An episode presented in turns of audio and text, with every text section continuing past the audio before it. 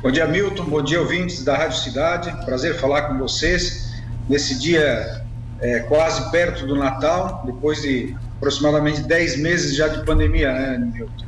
Tá certo. Ô, Dyson, deixa eu te fazer uma pergunta fora pauta. Bem, de forma bem clara. É verdade que você comunicou ao prefeito Juarez Ponticelli que você não quer continuar como secretário a partir do dia 1 de janeiro? Não, não é verdade. Não é? Então você não. vai continuar como secretário, então, né? Aí depende do Juarez, né? depende do prefeito. Eu chutei é, para ver se. Milton, assim, as discussões ainda estão sendo sendo, sendo feitas, né? Sim. É, não procede essa informação. Muitas pessoas plantam algumas notícias. Sim, é sim. óbvio que em alguns momentos a gente tem algumas discussões, a gente discorda de alguns pontos. Isso é natural. No sim. dia a dia do ser humano, isso é natural.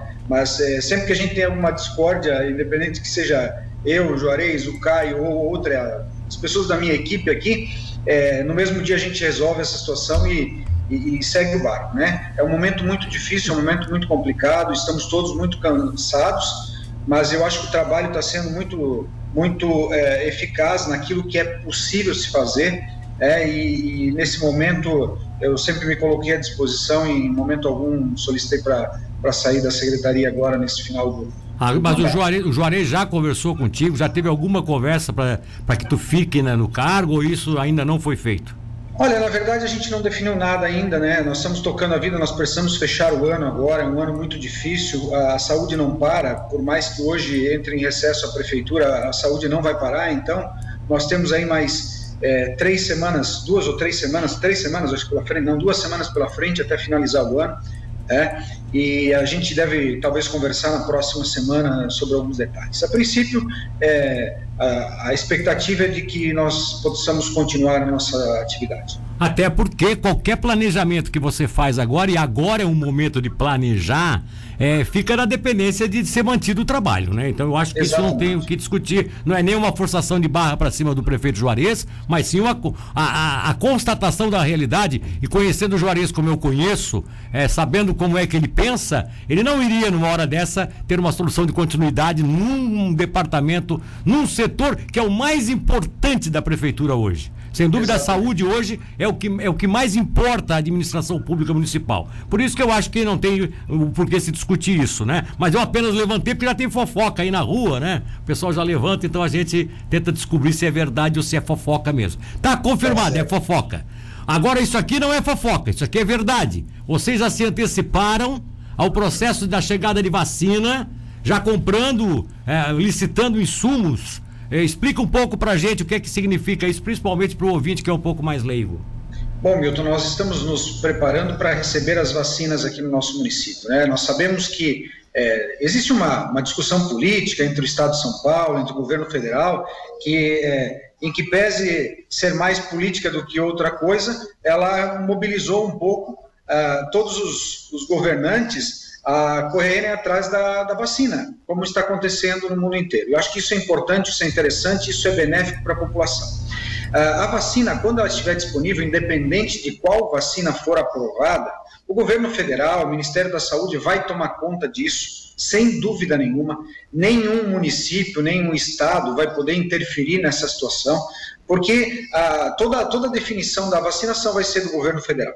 É, nós vamos é aplicar essas vacinas, receber as vacinas dos municípios e aplicar de acordo com o plano de vacinação que o governo definiu.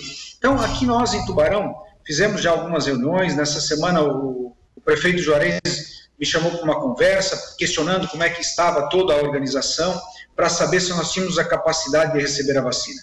Nós, eh, todos devem estar acompanhando, nós temos vários tipos de vacinas diferentes que exigem características diferentes. Por exemplo, existe uma vacina que já vem com o aplicador, né, que já vem com a seringa e a agulha. Existem vacinas que precisam de uma temperatura de menos 70 graus. E aí você tem que ter uma estrutura especial, específica para armazenar essa vacina até a aplicação. Nós temos aqui em Tubarão. Nós já fizemos esse contato anteriormente. É, o Centro de Pesquisas Clínicas do Hospital uh, Nossa Senhora da Conceição e da Unisul, é, do, ao qual eu era o coordenador antes de ser secretário, nós temos lá um freezer menos 80, que é um freezer que é extremamente caro, ele custa mais de 100 mil reais hoje, é, e, e, tem hoje lá, porque é usado muito para pesquisa, e que ele pode ser utilizado, está na universidade, ele pode ser utilizado para nós armazenarmos essas vacinas. E, e, esse, esse, freezer tá, esse freezer é da Unisul? Esse freezer é da Unisul e Hospital do Centro de Pesquisas Clínicas. É? E, assim, e, a, com... e, a, Unisul já disse que está à disposição da Prefeitura de Tubarão. Sem dúvida nenhuma, até porque assim, é, é do nosso, é do meu centro de pesquisas na universidade. Ele está dentro do meu centro de pesquisa, aquele que eu coordeno lá como professor, junto com a professora Fabiana. Então, é. ele está disponível, está à disposição para ser utilizado. Inclusive, ele é utilizado é, pelo, por alguns laboratórios aqui para armazenar algumas amostras quando necessário.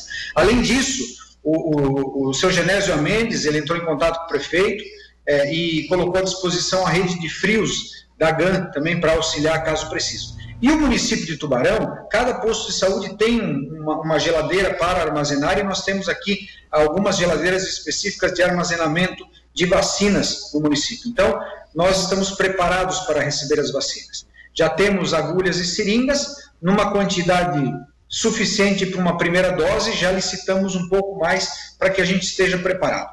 E a organização final da aplicação das vacinas, a gente faz isso em questão de, de um dia para o outro, a gente organiza, porque nós temos vacinadores em quase todos os postos de saúde e nós também vamos mobilizar algumas pessoas e fazer alguns pontos-chave, como a arena multiuso, salgadão, colocando algumas tendas, isso está tudo preparado.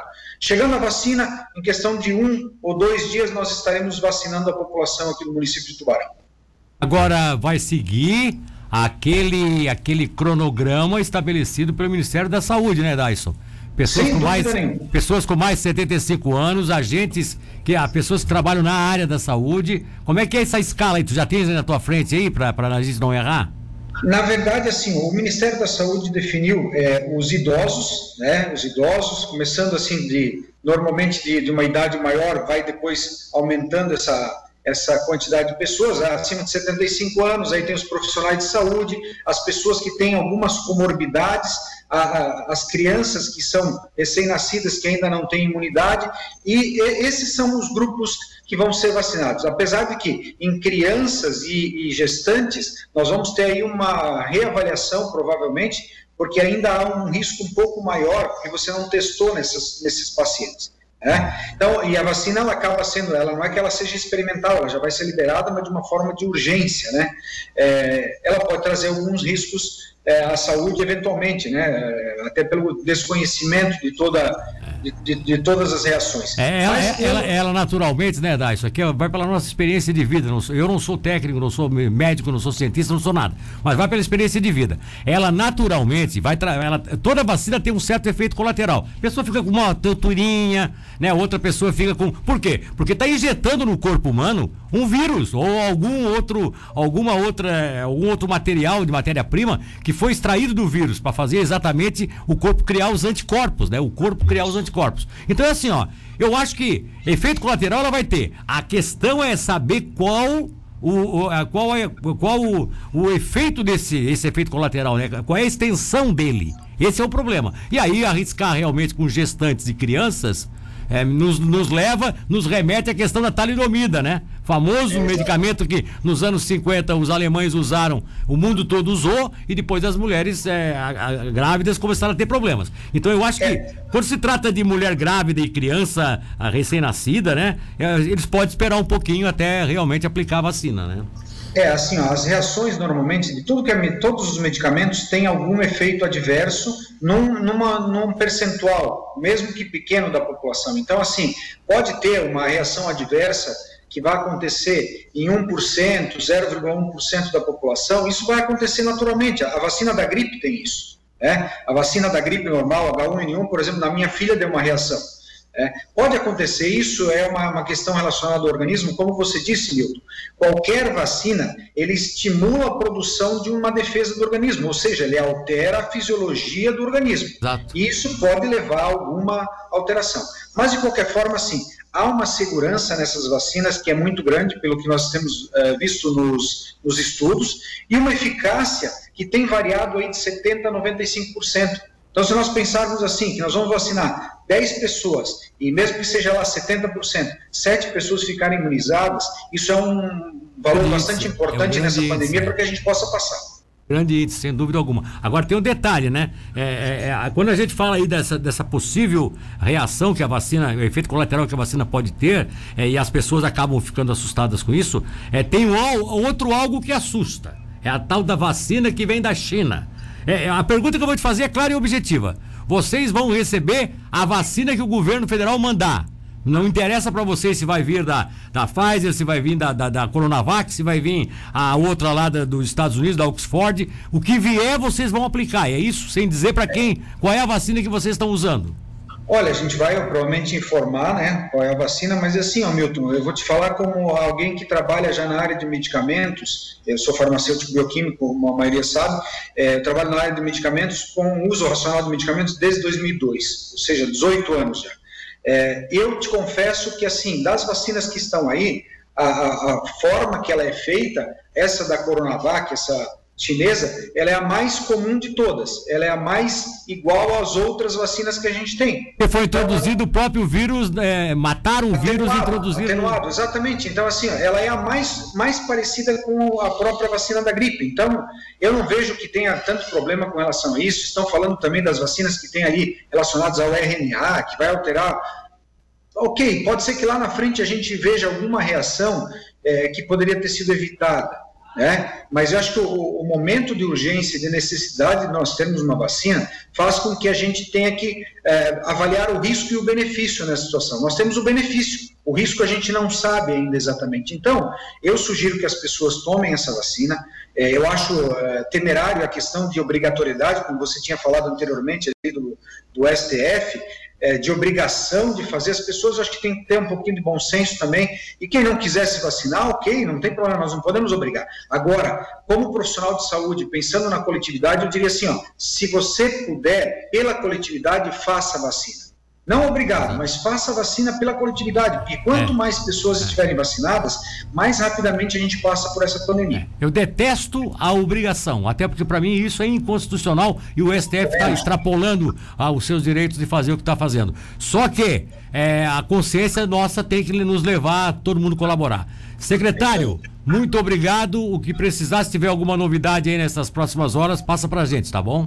Da mesma forma, Milton, obrigado também. Um grande abraço a todos. Vamos nos cuidar bastante agora, é um momento delicado dessa pandemia. A gente ainda está com uma transmissibilidade alta, por mais que ela esteja estável, agora está alta. As internações têm mantido-se estáveis também, mas nós estamos tendo ainda vários óbitos é, relacionados ao, aumento que teve nesse último mês. Então, vamos nos cuidar bastante, é, evitar bastante aglomerações e essas festas do final do ano fazer como a gente tem orientado, né? Se for fazer aí a, as atividades de Natal, faça no seu núcleo familiar.